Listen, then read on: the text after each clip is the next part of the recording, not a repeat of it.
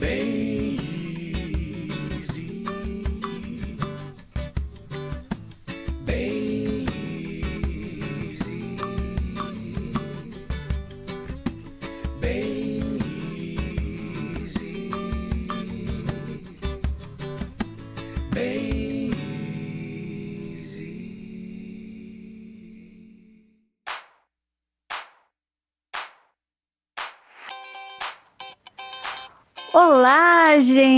Boa tarde! Que prazer estar aqui com vocês mais um sábado, ainda mais sábado musical, onde eu fico com vocês juntinhos aqui por uma hora.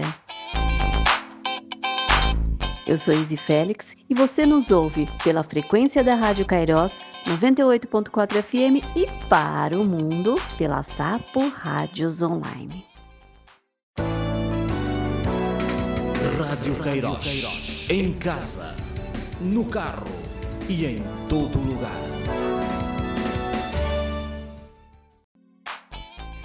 Hoje, sábado, como eu já disse, sábado musical é aquele dia especial que a gente traz um convidado super bacana. E hoje, gente, esse programa é sempre em alto nível para vocês aí, é claro que a gente faz com muito carinho. Hoje teremos a presença do cantor Pedro Mariano. Poxa, olha, tenho certeza que o bate-papo bem easy vai ser incrível. As dicas culturais do nosso querido Mauro Sato. E as dicas de nutrição da nossa querida Camila Rangel. Mas vamos de música?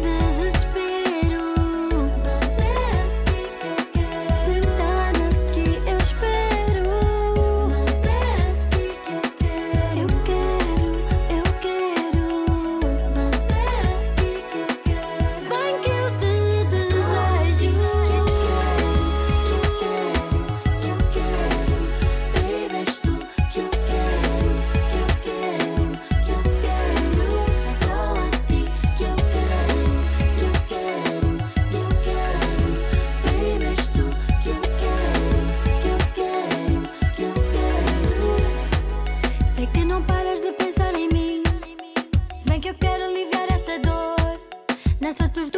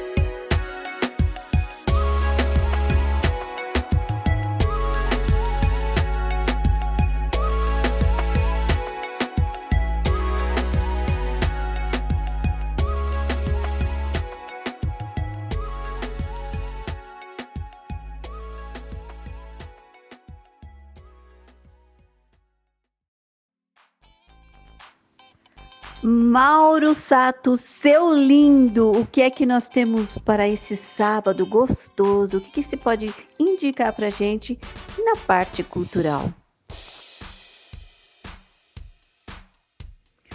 Olá pessoal do Bem Easy, aqui é Mauro Salto com mais uma dica para vocês.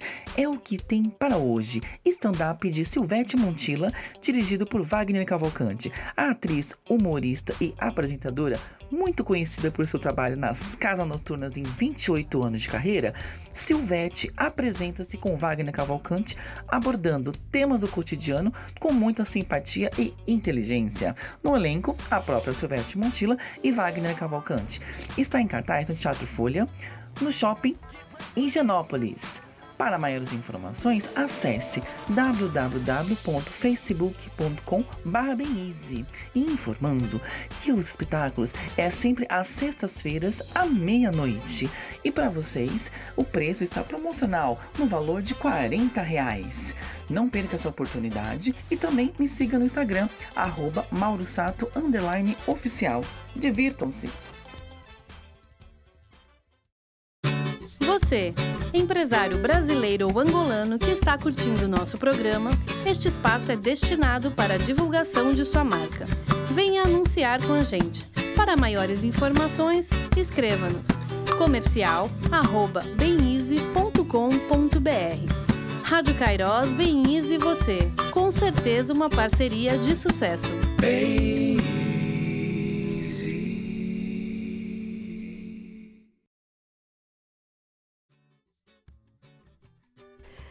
Caros ouvintes da Rádio Cairós, eu estou aqui com uma pessoa que é puro talento, pura simpatia, pura musicalidade.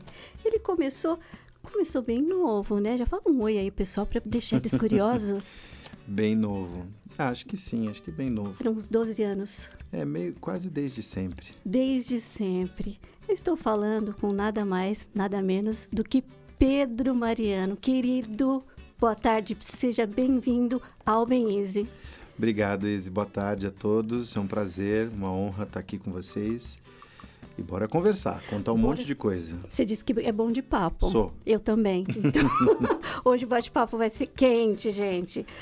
Olha, gente, para quem se lembra da Elis Regina, grande cantora, seu pai, todo mundo, família toda musical. Uhum. Como começou? Você começou com 12 anos. Como que começou esse gosto assim? Bom, tinha que ser, né? Todo mundo cantando. É, é engraçado isso, porque eu não, eu não sei se tinha que ser.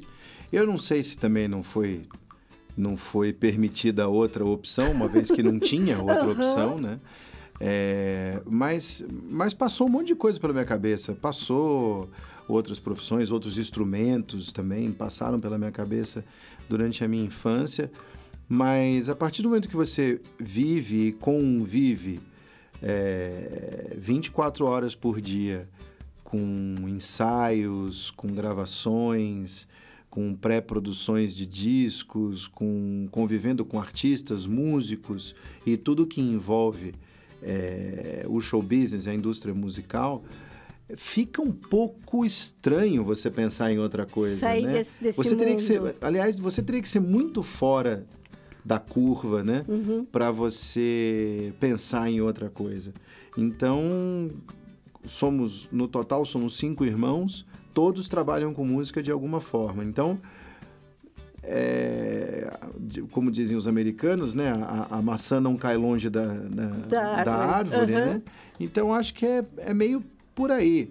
Eu não pensei em outra coisa, mas isso eu não pensei em outra coisa desde sempre. Tá. Eu só não sabia o que, que eu ia fazer, qual seria o caminho que eu seguiria dentro da, dentro música, da música. Você queria Mas alguma saber. coisa seria, tá. entendeu? Uhum. É, eu, eu, lembro que a, a, a, minha, a minha lembrança mais remota relacionada à música era tocar piano. Tá. Por, obviamente por conta do meu pai, né? O, seu, o, o pai, os nossos pais todos são os nossos super-heróis, né? Uhum. Então eu queria ser como ele, eu queria tocar como ele, eu queria é, gerar nas pessoas as mesmas reações que ele gerava nas pessoas. Então, eu comecei pensando nisso. Mas a minha relação com o piano foi desastrosa. Não, não tenho a menor aptidão para tocar Ah. aquilo. E, e, obviamente, criança, era preguiçoso, não queria estudar nem Aham. nada. Pensei num violão, porque tinha um violão em casa Tá. que meu pai tocava de vez em quando. Mais uma vez, preguiçoso que era, não queria me dedicar ao cara. E ele me tratou muito mal, obviamente. Né? Eu tratei Tá. ele com desdém, ele me tratou com, com, com o mesmo desdém. E, e paralelo a isso, o canto, quem canta sabe disso, o canto ele convive com você, né? Você vai fazendo as suas tarefas diárias, você vai andando na rua, você brinca, vai fazer compra, você lava a louça, você varre o quintal, você está cantando. E a música tá presente. Você está ali cantando, entendeu? Então, o canto ele é mais tardio, a descoberta dele, porque você depende muito de terceiros, você depende muito de outras pessoas olharem para você e, e te avaliarem e, e- e- e chegarem até você dizendo: Poxa, faz isso, pô, você canta bem, poxa, você tem um timbre bonito. E isso foi o meu irmão mais velho, o João Marcelo, né, o meu segundo irmão mais velho, o João Marcelo, ele que que ficou na pilha em cima de mim dizendo que eu tinha que cantar. E eu não dava a menor trela para ele. Eu gostava de cantar assim o dia inteiro, mas eu não dava trela que aquilo fosse sério, entendeu? Mas aí daqui a pouco não era só ele, foi mais uma outra pessoa, foi mais uma outra, foi acontecendo. Mas isso aconteceu com, com, com 12 anos. Com 12 anos que Tá. eu tomei coragem de cantar em público. Ah, tá. Então antes o pessoal já falava: olha, se tem É, tino rolava- pra isso, um talento, É, mas eu desenvolve. ignorava completamente. e meu pai me apoiava É. na, na minha, digamos assim, no meu desdém. Porque ele, ele meu pai sempre colocou pra gente em casa, ele sempre defendeu a tese de que não é você que escolhe o instrumento que você quer tocar, é o instrumento que escolhe Todo mundo você. fala isso, né? Entendeu? Não adianta você. vo- Quando você força uma barra para tocar um instrumento Uhum. que não é a sua é, aptidão natural, digamos assim, Uhum. você muito bem, você pode aprendê-lo, porque é uma mecânica, você desenvolve essa mecânica e toca esse instrumento Tá. corretamente. Uhum. Mas para você se destacar dentro daquilo, o processo é inverso, é o instrumento que escolhe você. Então meu pai sempre falava com meu irmão: deixa o cara. Ele vai descobrir o que ele quer fazer. E o seu irmão querendo. E meu irmão ficava muito ansioso, porque Uhum. ele falava, mas o cara canta, deixa Uhum. o cara cantar. Meu pai, mas ele não quer, desencana do cara. Uhum. E eu peguei algumas vezes essas discussões e eu ficava Tá. naquilo olhando meio sem. Confundia um É. pouco. E aí o meu irmão me provocou dentro, ele tinha uma banda, Tá. e aí ele montou uma situação, Uhum. ele mentiu pra mim dizendo que o vocalista da banda estava doente É. e que eu precisava ir ao ensaio cantar a música para que eles pudessem ouvir o arranjo final, ouvir com o cantor e tudo mais. E eu falava, mas por que que sou eu? Ele falou, porque o cara tá doente, você tem que ir lá cantar, me ajuda aí. E eu ia, né? Ia meio na farra, fui lá uma vez, duas, três, completei o ciclo de ensaios. Ele falou, pô, então vamos lá pro show. É. Aí eu falei, mas e o cara? Não, o cara vai hoje, mas, mas na dúvida, põe uma roupinha bonitinha, vai. Eu não entendia nada, moleque. Falei, ah, tá bom, né? Vamos lá, vamos ver. Quando chegou lá no backstage, no camarim, meu irmão falou, então, vamos lá? Eu falei, aonde? Ele, Cantar. Vamos pro palco, vamos subir. Por quê? Mas cadê o cara? Ele falou, meu, o cara nunca existiu, você é mó cabeça de bagre, você não tá vendo que eu tô mentindo o tempo todo pra você. Só que agora você tem que ir, que se você não for, você vai acabar com o show. Aí eu falei, ah, tá bom, vamos lá, né? Vamos cantar. E dessa, dessa noite eu só lembro do tênis que eu tava usando, que foi a única coisa que eu consegui olhar. Foi pro meu pé. olhava pro pé. Eu só olhei pro meu Ei. pé. E, a gen- e aí eu lembro que isso foi uma quase como um- uma, uma transformação é, para mim, é, porque eu- quando eu, eu saí do palco eu já tinha absolutamente certeza total de que de que era isso que eu ia fazer na minha vida. Sim. E aí, então, começou a confraria. Mais ou menos. Conf- Hum. Nessa fase de 12 até uns 14, 15 anos, mais ou menos, eu, eu, eu, eu, eu fiz publicidade, Tá. eu cantei jingles e eu tive várias bandinhas que a Uhum. gente tocava em escola, a gente tocava é, na, em aniversários, não sei o quê. Nada muito sério para eles. Para mim Tá. sempre foi muito sério. Uhum. E mas como a escola sempre foi prioridade, meu pai sempre deixou isso muito claro. Meu pai nunca me obrigou a escolher uma faculdade e até nunca me, ele também não me obrigou que eu cursasse uma faculdade. Tá. Mas a escola ah, fundamental, ele Tinha sempre fazer, defendeu que assim, lógico. você, o meu único compromisso com você é esse, você tem que terminar a sua escola. Tá. E então, até Perdão. Então, até eu terminar a escola, a música era literalmente um passatempo, Uhum. né? Para eles, para mim Pra era muito sério. era- era mas eu, mas eu não organizada, podia abrir mão da escola pela música. Meu pai não deixou. Então eu fazia jingles quando, quando não atrapalhava, eu fazia esses showzinhos, tudo. Quando já adolescente, 16, 17 anos, aí sim eu já conheci o Max de Castro. Né? A gente se conhece desde muito novo, mas Uhum. nessa época estávamos os dois, principalmente eu e o Max, já naquela Na vibe de. Exatamente, naquele afã de já montar um trabalho, Uhum. de já sair para fazer, participar de festivais, para fazer um monte de coisa. Tá. Foi aí que a gente fundou a confraria, que inicialmente tinham só quatro integrantes. Uhum. Na verdade, era um power trio comigo cantando e a gente Uhum. tocava. é, a, a- a gente fazia alguns covers americanos do, do Living Color e as músicas nacionais eram músicas do, do Max com essa pegada mais pro pop rock, uma coisa mais, mais pesada, mais elaborada. Nesse sentido. Depois dessa fase, a banda se desfez, a gente ganhou alguns festivais, a banda se desfez. A gente, eu já estava meio na cabeça de fazer um, já cuidar da minha vida, né? 17. Isso aconteceu mais ou menos em 94. Ah, é 93. Tá. Aí eu, aí nós nos juntamos de novo com uma formação maior. Ah, tá. Eu e o Max. Aí entrou o Daniel Carlomagno, Uhum. aí entrou uns caras da faculdade que, ele- que o Daniel conhecia, não sei o quê. Juntamos uma turma, uma banda com sete, oito músicos. E aí fomos pro Festivalda, ganhamos o Festivalda. Aí eu, aí eu já tava com a, aí- a chave caiu, eu já tava em outro mundo. Aí eu já não pensava mais, já tinha acabado a escola, tudo, eu já não tava mais pensando em outra coisa que não fosse Que não fosse a música. que não fosse música. Ah, que- Aí a partir daí o Google já sabe de tudo. Já O temos, Google sabe, mas sabe o de pessoal tudo. quer saber da até, sua boca. Até peraí. aí tem um monte de coisa que o Google não sabe, ele inventa. Inventou que eu, que, que eu queria fazer faculdade de arquitetura, que é mentira. É mentira. Ah, mentiraça. Você vê, isso é uma coisa curiosa, né? Mas isso Como- tem, por exemplo, na, na- lá na- no Google, tem tudo anotado, você pode mudar. Então, conta pro pessoal aqui o que, que você, ao invés de, por exemplo, se você não fosse cantor, você tem algum hobby que você gostaria de... Eu acho que se eu não fosse cantor, eu seria desportista. Tá, de que Um área? monte de coisa. Aí vai depender, dependendo do quanto. Tudo? Não, não. Não, triatlon, isso- é coisa de dodói, isso é coisa de maluco. Não. Eu gosto muito. Eu, eu, eu jogo bola, eu gosto de correr, eu gosto de automobilismo. Eu Uhum. já gosto já de- faz, então. É, é, eu gosto, não faço porque não, Não dá, dá tempo, né? tempo. Eu faço uma. Não dá pra fazer tudo pela metade, Uhum. né? Mas eu pratico esportes, tudo, eu gosto bastante. Eu provavelmente faria alguma coisa dentro disso pela, pelo desafio, pela realização, por, por uma série de coisas que eu acho bem interessantes. Mas é, a história da arquitetura é engraçada É. porque foi uma primeira, a minha primeira entrevista que eu dei no meu primeiro disco. Aham. E aí eu a pessoa me perguntou, mas você, você quando você era moleque, você queria cursar alguma faculdade que não fosse a de música? Aí eu disse, não. Eu sempre quis fazer música minha vida inteira.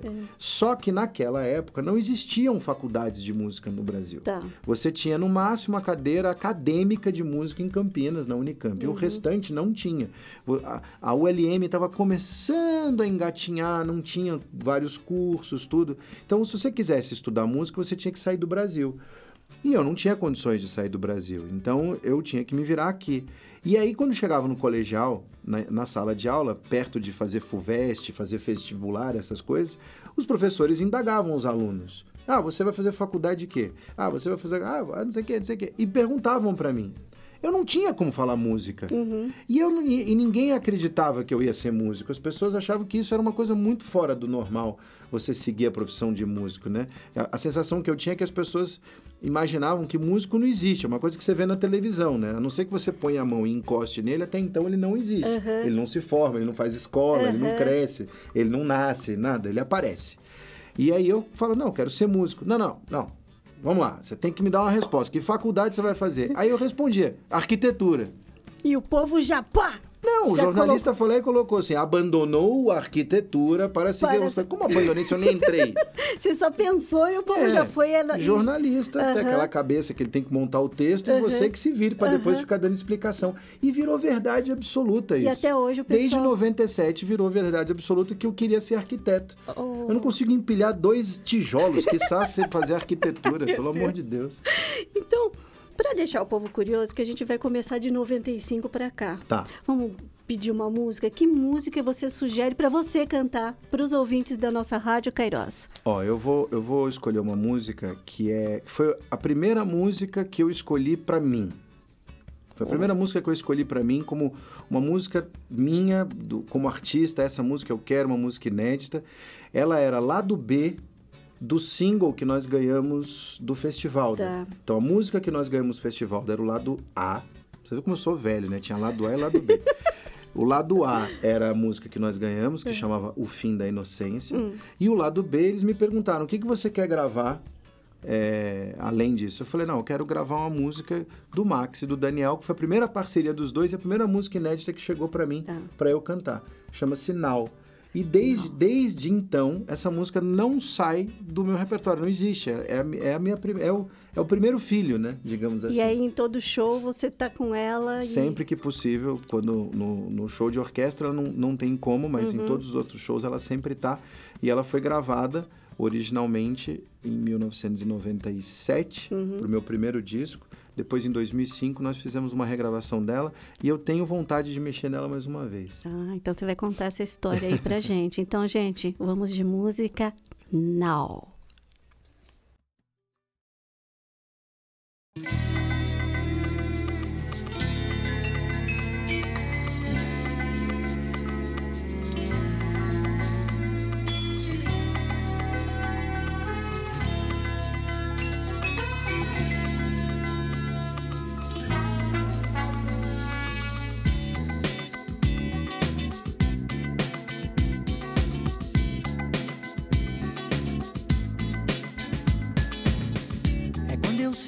Falta algo que realmente eu possa amar. Viver é estar livre numa prisão.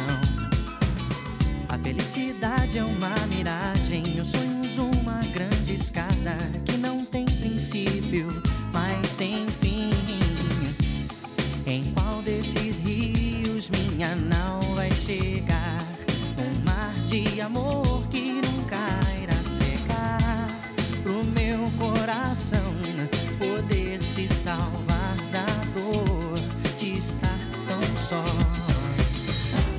Silêncio cala minha alma, minha lucidez se esvai no ar. E o desespero vai em meu coração. Enquanto a essência da minha vida vibra intensamente em mim, pede aos céus a minha direção. Em qual desses rios minha nau vai chegar? Num mar de amor que nunca poder se salvar da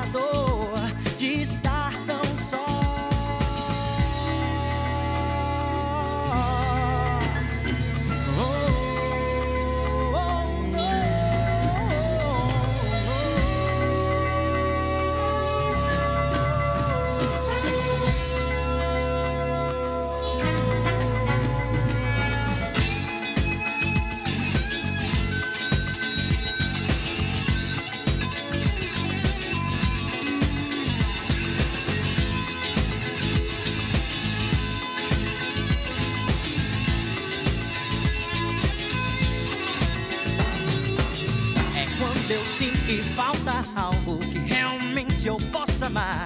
Viver é estar livre numa prisão. O silêncio cala minha alma, minha lucidez se esvai no ar. E o desespero varre meu coração. Enquanto a essência da minha vida vibra intensamente em mim, pede aos céus a minha direção. Oh, oh, oh. Nau vai chegar?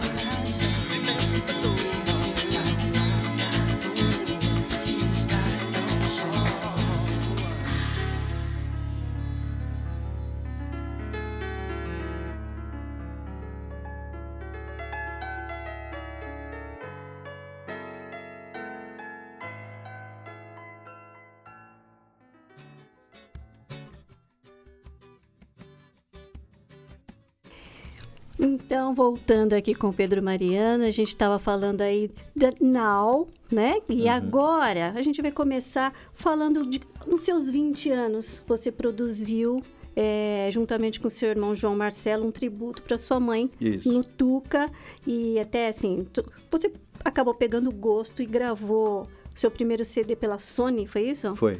É, Pedro Camargo Mariano, produzido e pelo seu irmão e lançado em 97. Então, começou em 95 e foi parar em 97. Conta um pouquinho dessa trajetória pra gente. Eu. A ideia do tributo surgiu, na verdade, originalmente, porque dois anos antes, em, em, em 93, meu pai fez 50 anos. Tá. E, e aí nós, nós fizemos uma festa para ele.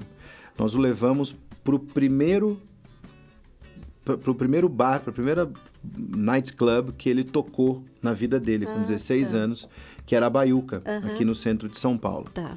E, e a ideia era levar ele lá e estar lá na Baiuca as pessoas que estavam com ele nessa época. Uhum. Então nós conseguimos encontrar os mesmos é, garçons, Ai, o mesmo barman, Ah. o mesmo gerente, todo mundo estava lá Tá, para receber meu pai como se fosse uma viagem no tempo, né? legal. E foi muito legal, ele ficou super emocionado, foi muito divertida essa Uhum. noite.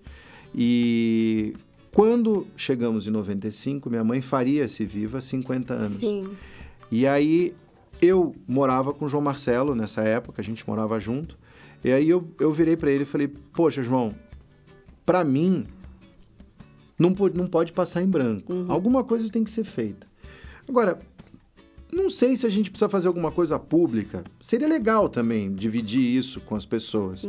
Mas eu não estou preocupado com o lado público. Eu estou preocupado em não passar em branco. Tá, você Vamos fazer as- alguma coisa? Passar a sua emoção e passar aquela data. Exatamente. Uhum. Ele falou: o que, que você tá pensando? Eu falei, cara, vamos fazer o seguinte: vamos pegar um show, vamos dividir ele no meio. Vamos tocar umas coisas nossas que a gente Uhum. curte, que a gente acha legal, que, que é o nosso som. Now estava nesse show, Tá. foi lançada nesse Ah, show bacana. oficialmente. Aham. E outras tantas canções. E vamos pegar algumas coisas dela e vamos reler essas músicas, vamos refazer os arranjos sob a nossa ótica. Como nós enxergamos a obra da Elis hoje. O que, que nós enxergamos como é, o som da Elis se feito hoje. Ele achou super legal e ele tinha um programa de TV na ocasião e ele falou: pô, cara, vamos fazer. Se ninguém quiser assistir, a gente grava um especial pro programa e tá, Tá. tudo certo, vamos aí. Uhum. Entendeu? Eu falei: ah, beleza. Só que, o que, que a gente fez? A gente começou a contar para as pessoas que nós queríamos fazer isso. E virou uma loucura. Virou uma loucura. Todos os jornais queriam cobrir. ah, a gente não tinha dinheiro para fazer o show, a gente não tinha dinheiro para nada.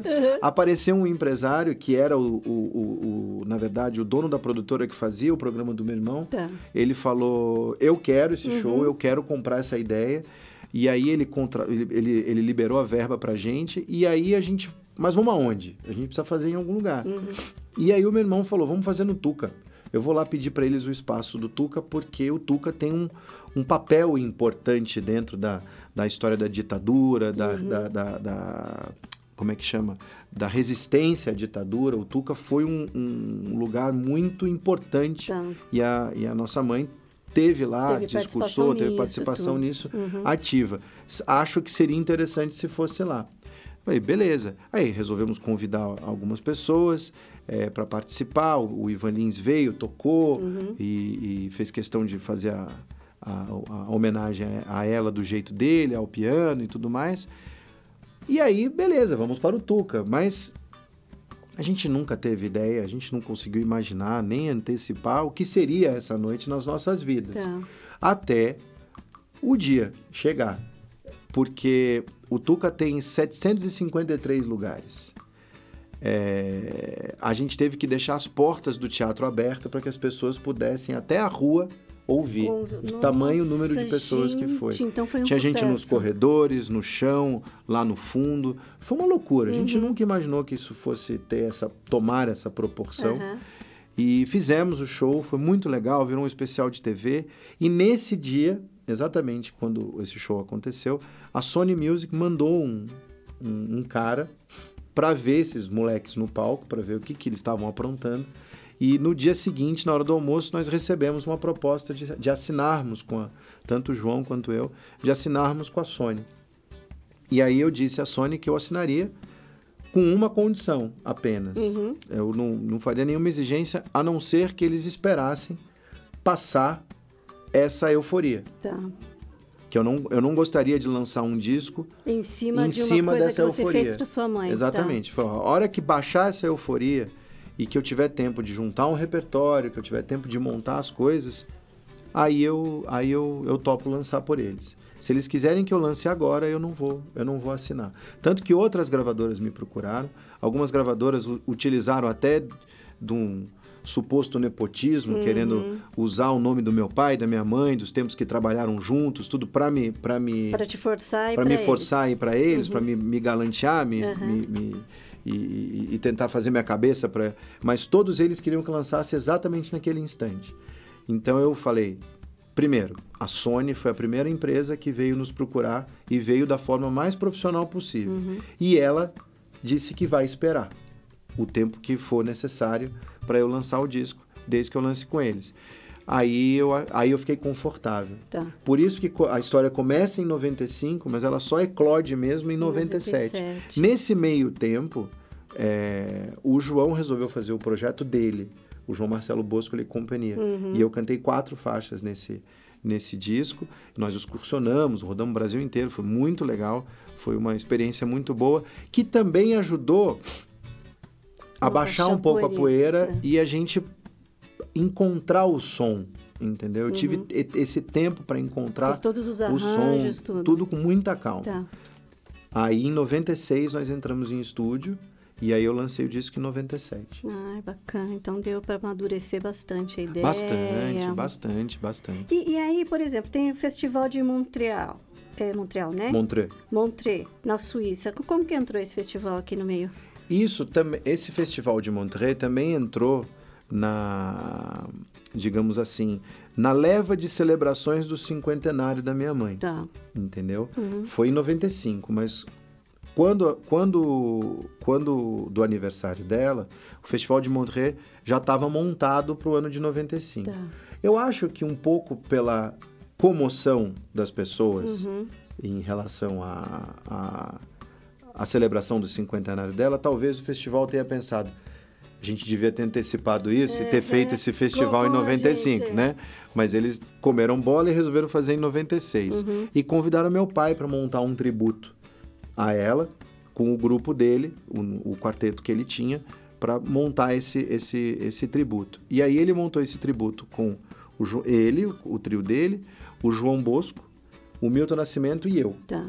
Então, foi como, eu, como meu pai me convidou para cantar três músicas na- lá no Festival de Montreux. Foi uma experiência... Foi o seu primeiro festival internacional? Foi, foi. Tá, Não, uma então, experiência bacana, inacreditável. Aham. Foi uma coisa fora do comum. Você, você e, e- e você ter a noção do tamanho, da, da, da dimensão da, da obra de um artista que, que transcende as suas linhas limítrofes territoriais e vai cruzar o oceano e vai emocionar pessoas lá na Europa, numa cidadezinha desse tamaninho. Arrepia. É muito, é muito, Aham. é uma coisa muito forte, entendeu? Aham. Para mim foi uma experiência muito legal. Nossa, bacana. E também foi muito bom porque foi, é, eu lembro de nesse festival eu ter levado o meu disco pronto.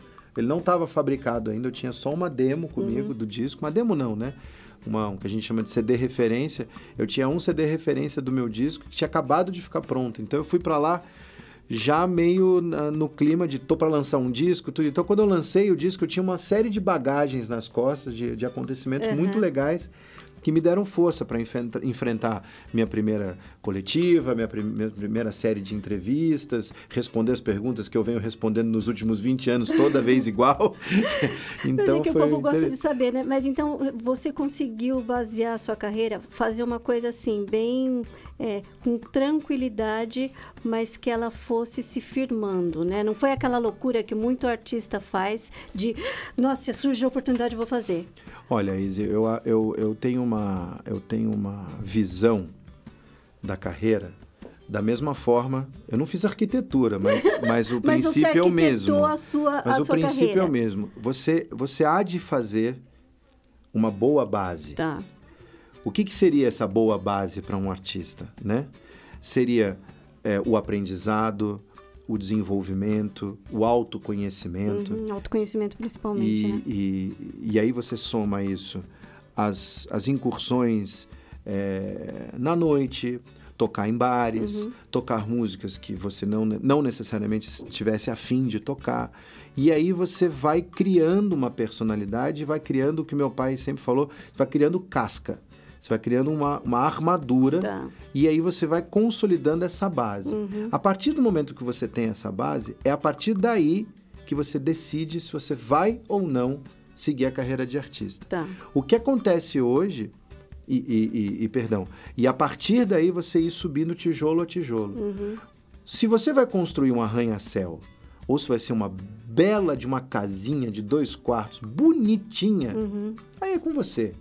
Isso vai da sua, da sua ambição no bom sentido, do quão aquilo te realiza. Te faz bem e te deixa confortável, né? Às vezes você sobe um, dois tijolos e já aparece uma empreiteira querendo botar um monte de dinheiro em cima de você para construir um arranha-céu. Mas se você tiver uma base boa, você pode até é, é, é, entrar nesse caminho e tentar ver se essa é a coisa boa. O que acontece é que muita gente fica construindo três, quatro tijolinhos num solo arenoso que é a música, Aham. música, a arte, de entretenimento principalmente, o solo é muito arenoso. Então você tem que ter uma base. Se você não tiver essa base, com o tempo, conforme a sua carreira vai subindo, você vai perdendo sustentação e qualquer coisa te derruba. Né? Uhum. Uhum. Qualquer instabilidade te derruba. Um disco que não atinge o resultado comercial que a companhia está A esperando, já se sente... uma música que você lança que as rádios você tinha certeza que aquilo ia acontecer e as rádios não aceitam, Uhum. né? Um, um relacionamento é, que você tenha, que a sua vida se torna pública e eventualmente aquilo pode sujar uma imagem, alguma coisa. Quer dizer, se todos esses ingredientes que fazem parte da vida pública e do entretenimento, tudo isso é, é, interferir radicalmente na sua vida e você não tiver essa base, a sua carreira rui, com toda certeza ela vai ruir, entendeu? Então, eu procurei sempre, talvez, talvez os meus tijolos da minha fundação, por- pelo fato de eu ter vindo da família que eu vim, por- pelo fato de eu ter o conhecimento do mercado é, previamente, digamos assim, de uma forma um pouco mais completa do que a maioria dos artistas quando começam, talvez a minha base eu tenha conseguido construir ela mais rápido do que a grande maioria. Mas se faz necessário esse, esse, esse tempo Esse perdido. tempo, tá. Entendeu? Você tem que perder esse tempo construindo essa personalidade. Então, a partir daí, você. Eu, eu fui construindo uma ideia de carreira que a minha ideia não é explodir com 30 anos, não, eu quero ganhar meu Grammy com 28, não, eu quero estar com 40 é, é, economicamente estável. Não era isso. Eu quero, quando terminar tudo, eu quero olhar para trás e estar satisfeito com o que eu realizei. É isso. Eu naquele quero que dia- a minha filha sinta o mesmo orgulho da minha obra que eu tenho dos meus pais. Sim. Isso para mim é o mais importante, Aham. porque o que sobra no final de tudo é esse o sentimento que sobra. Quando eu olho para a obra da minha mãe, eu olho para a obra do meu pai, eu não fico me perguntando quantos carros eles compraram, se eles compraram propriedade, se eles ficaram ricos, se eles viajaram o mundo inteiro, se eles fizeram shows em casas lotadas ou em casas vazias. Eu olho para aquilo e falo: estão aí duas pessoas que agregaram valor à sua cultura, ao seu país, à sua e a eles e se realizaram fazendo aquilo, entendeu? E as pessoas os respeitam. É isso que eu busco para mim, esse prestígio, essa, essa, esse respeito para com a obra. Então, é um caminho mais difícil, é um caminho mais tortuoso. Se solidifica mais. Mas a tendência é que, é o que a gente fala, assim, é, é uma rampa de. Ela não é íngreme, ela sobe de forma suave Constante. e constante. Tá. Você vai construindo aos poucos. E se você, porventura, comete algum deslize no caminho, o tombo não é, não é grande. Uhum. Ele é proporcional. E aí é fácil de você re- é- é- é, recolocar a nau tá. no rumo, Uhum. mais uma vez, entendeu? Então, eu, eu vi as coisas acontecerem dessa forma e eu acho, para mim, que esse é o jeito Tá. entendeu? Não, não, não, não critico quem pensa de outra forma ou quem age de outra forma, não de forma nenhuma, muito pelo contrário. Mas eu acho assim ah, você desse jeito você não vai al- almejar isso, ah, você não vai ganhar aquilo, ah, você não vai ter isso. Falei, cara, mas eu durmo à noite, É verdade. meu travesseiro não me espeta em momento nenhum, entendeu? Eu fico tranquilo, eu, e eu faço o que eu gosto Tá. Entendeu? Porque quando você entra nessa espiral do entretenimento, da celebridade, daquela coisa intensa, você invariavelmente, em algum momento, você vai ter que abrir mão das suas convicções Tá. para ceder ao- à demanda que o mercado te exige. Uhum. Então, quando você vai chegando de mansinho, todo mundo já conhece você e já pensa: ah, não, isso aqui, pô, não, faz as- a, a coisa é mais fluida, digamos assim. Entendeu? Hoje eu, eu, eu, eu tenho quase certeza eh, que, que não há sombra de dúvidas do artista que eu sou. Nem para mim, nem para quem me acompanha. Tá. Entendeu? Uhum. E você falou de Grammy. É, teve aí um lance de indicação de Grammy Latino. Foram E- três indicações. Três indicações. E você conquistou o disco de ouro por 100 mil cópias? Foi. Fala, fala, fala, que o pessoal vai querer saber. Na verdade, foi o primeiro disco da Trama, que era a gravadora que meu irmão fundou em 98, 99. Foi quando eu saí da Sony e fui para Trama. Eu fiquei de 96 até meio de 90, até final de 97 em turnê com esse meu primeiro disco. E aí começou o burburinho de que a Trama iria aparecer. Tá. Então eu fiquei naquela, vou continuo na, na, na Sony, vou pra trama, não vou. Foi quando o João fez o convite, vem pra cá, porque eu vou montar um casting que eu preciso ter um camisa 10, eu preciso ter um atacante, eu preciso... ele começou a montar o time dele que ele queria. Ele não queria muitos artistas, mas ele queria uma coisa é, é, que ele tinha na cabeça dele que ele achava importante para a gravadora sair, Uhum. entendeu? E aí ele me, me convenceu a ir para lá, tudo sempre de forma muito profissional, né? Nunca teve é, nenhum tipo de nepotismo, nunca teve nenhum tipo de proteção, muito pelo contrário, sempre foi tudo muito profissional, os contratos profissionais, tudo absolutamente profissional. E ele me apresentou uma proposta que era muito interessante, muito legal. E aí eu vou para a trama. E é curioso é que foi na mesma época em que eu participei do projeto Artistas Reunidos, com mais uma vez o Max de Castro, Daniel Carlomagno, Seus aí o Jair Oliveira. pelo jeito, É. sempre constantes. É, aí o Jair Oliveira, a Luciana Mello e o, e o Simoninha.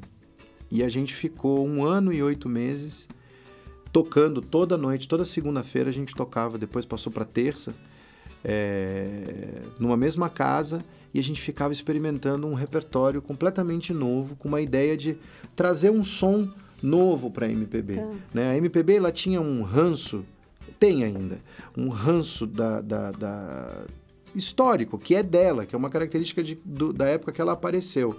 E a gente nunca se confortou com isso. A gente sempre acreditou que a, a MPB ela pode ser mutável, ela pode evoluir para um caminho. Você pode ter uma MPB mais pop, uma MPB mais clássica, uma MPB mais dançante. Você pode ter tudo isso, né? Porque afinal de contas, se é música, se é popular e é brasileira, por que haveria de não ser MPB, Tá. não?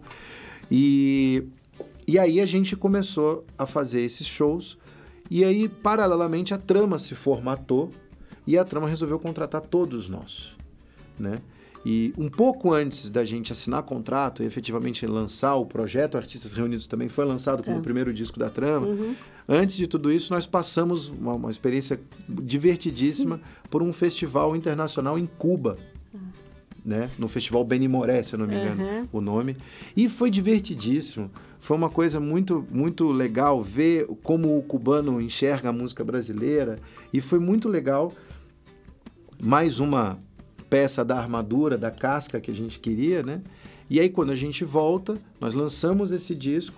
E aí, ao lançar esse disco, eu falei, moçada, pra mim deu. Agora eu preciso fazer meu disco. Uhum. Aí saiu o Max para um lado para fazer o disco dele, eu para o meu fazer o meu, Uhum. o Jair foi fazer o dele, o Simoninha foi fazer o dele, Luciana, saiu todo mundo, cada um para um tá. lado para fazer o seu disco. Aham. E eu não me lembro exatamente as datas, mas eu lembro que o Voz no Ouvido, que foi o- o primeiro disco que eu lancei pela Trama, foi um dos primeiros a serem lançados pela gravadora. E, e ele foi. Eu tive coisas assim com esse disco.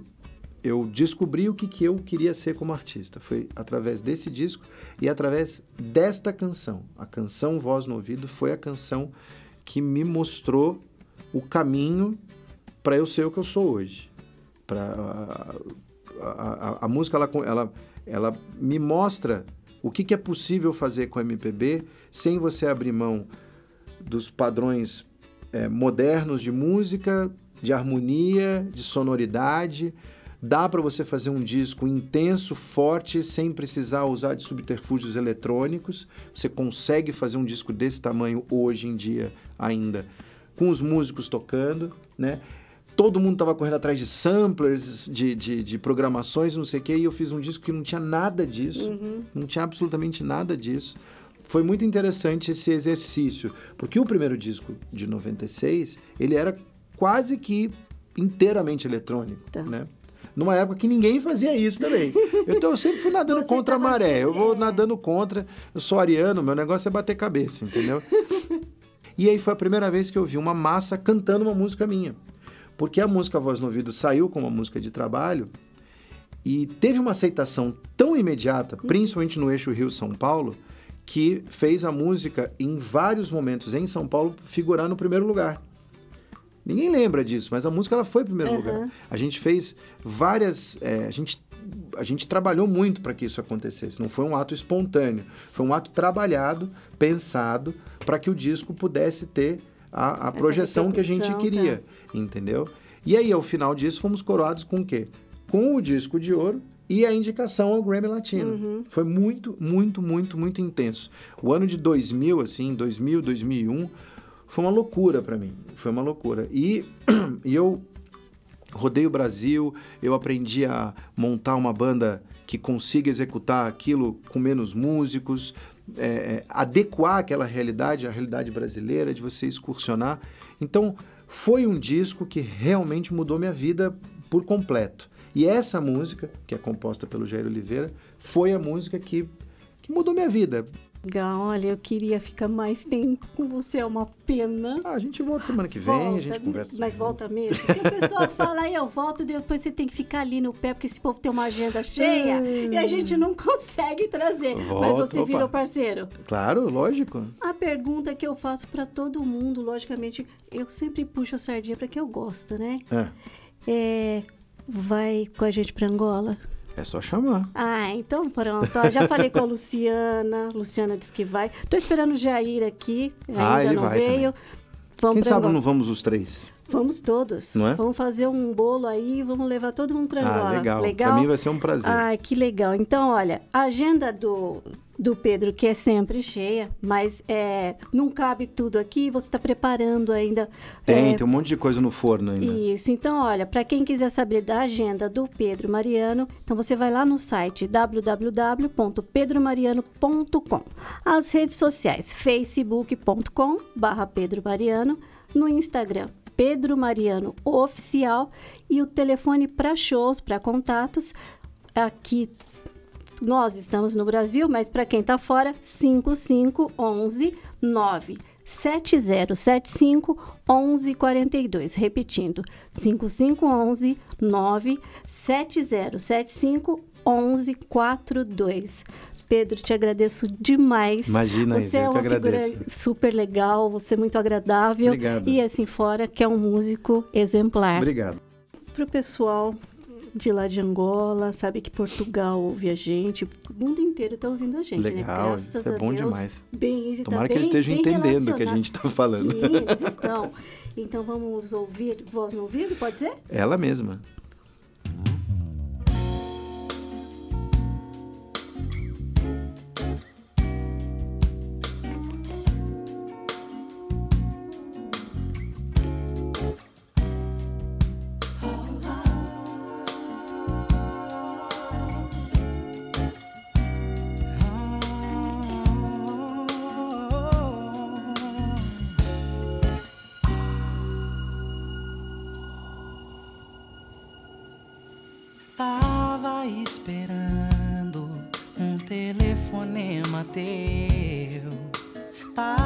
Precisando de uma voz no ouvido.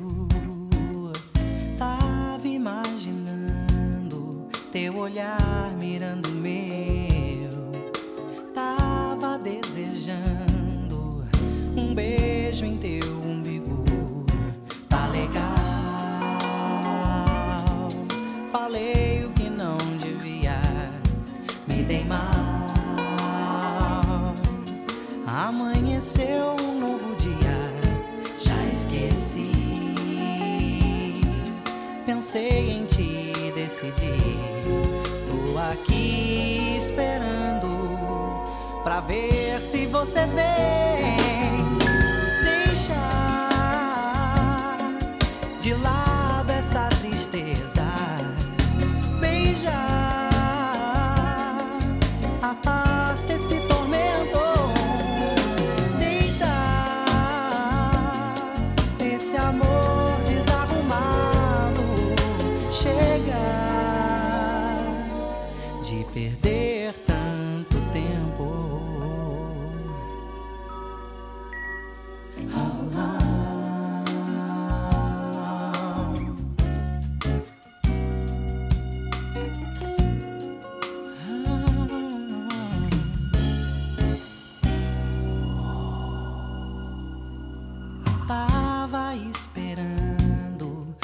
telefonema teu. Tava precisando de uma voz no ouvido. Tava imaginando teu olhar mirando meu. Tava desejando um beijo em teu umbigo.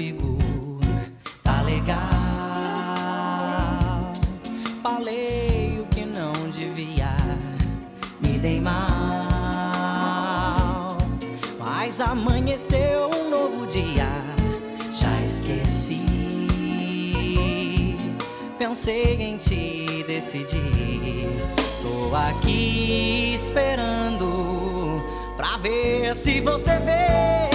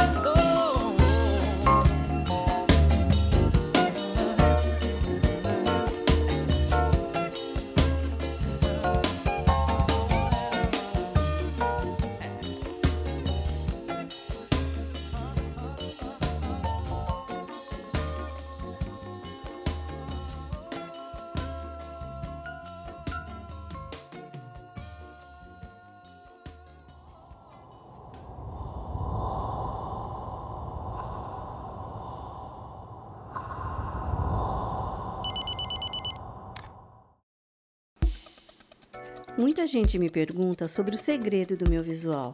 O grande truque são os cabelos da Estoril, sua loja mais completa no ramo de perucas, cabelos, apliques, alongamentos naturais e sintéticos. São 45 anos no mercado da beleza. Visite o site www.perucasestoril.com.br. Siga também nas redes sociais facebook.com/perucasestoril e no Instagram Perucas Estoril.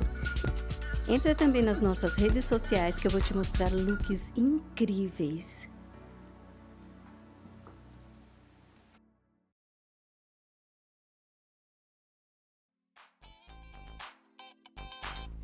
Camila Rangel, minha linda, senti saudades de você esses dias, viu? E também a falta das suas dicas nutricionais. O que, que nós temos para hoje? Olá, meu nome é Camila Rangel, sou nutricionista e estou aqui hoje para falar sobre os benefícios do zinco. O zinco é mais conhecido por ajudar o sistema imunológico a combater bactérias e vírus, mas também ajuda a cicatrizar feridas. Ele pode ser encontrado no feijão, nos grãos integrais e nos laticínios. Para mais dicas e sugestões, acesse a minha fanpage www.facebook.com.br nutricionista Camila Rangel 1. Um abraço e até breve com mais dicas aqui no Bem Easy.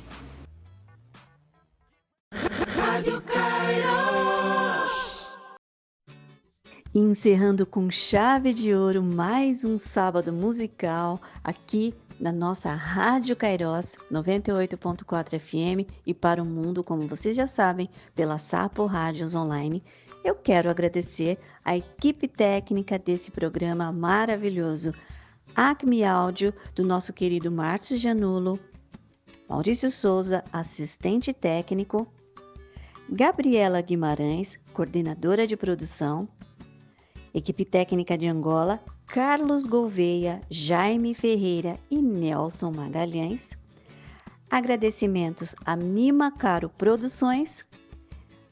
Esta que vos fala na apresentação, Easy Félix. Você já sabe as nossas redes sociais, segue lá, tá tudo bonitinho, explicadinho, tudo o que a gente faz aqui, os bastidores, você pode seguir tudinho pelas nossas redes sociais. facebook.com barra Benize, o nosso Instagram também Benize. Para o pessoal que reclamou aí, que não me achava no Instagram, porque o meu nome o pessoal sabe que é Isilda, mas como a pessoa que é muito grande eu sou muito pequenininha, gente, então, por causa do tamanho, é, todo mundo sempre me chama de Easy. E quem foi me procurar como Easy no Instagram viu que tinha uma outra Easy, então eu acabei mudando. Easy é I-Z-Y Félix, tá bom? Então, Easy Félix no Instagram agora. Você já sabe o nosso WhatsApp? Eu vou te falar. 5511 95654 8514. Repetindo, 5511 956 54 8514. Na próxima segunda-feira, nós estaremos de volta com mais um Bem Easy feitinho especialmente para você. E você já sabe, Tô te esperando, hein? Gente linda, amo vocês. Um beijo.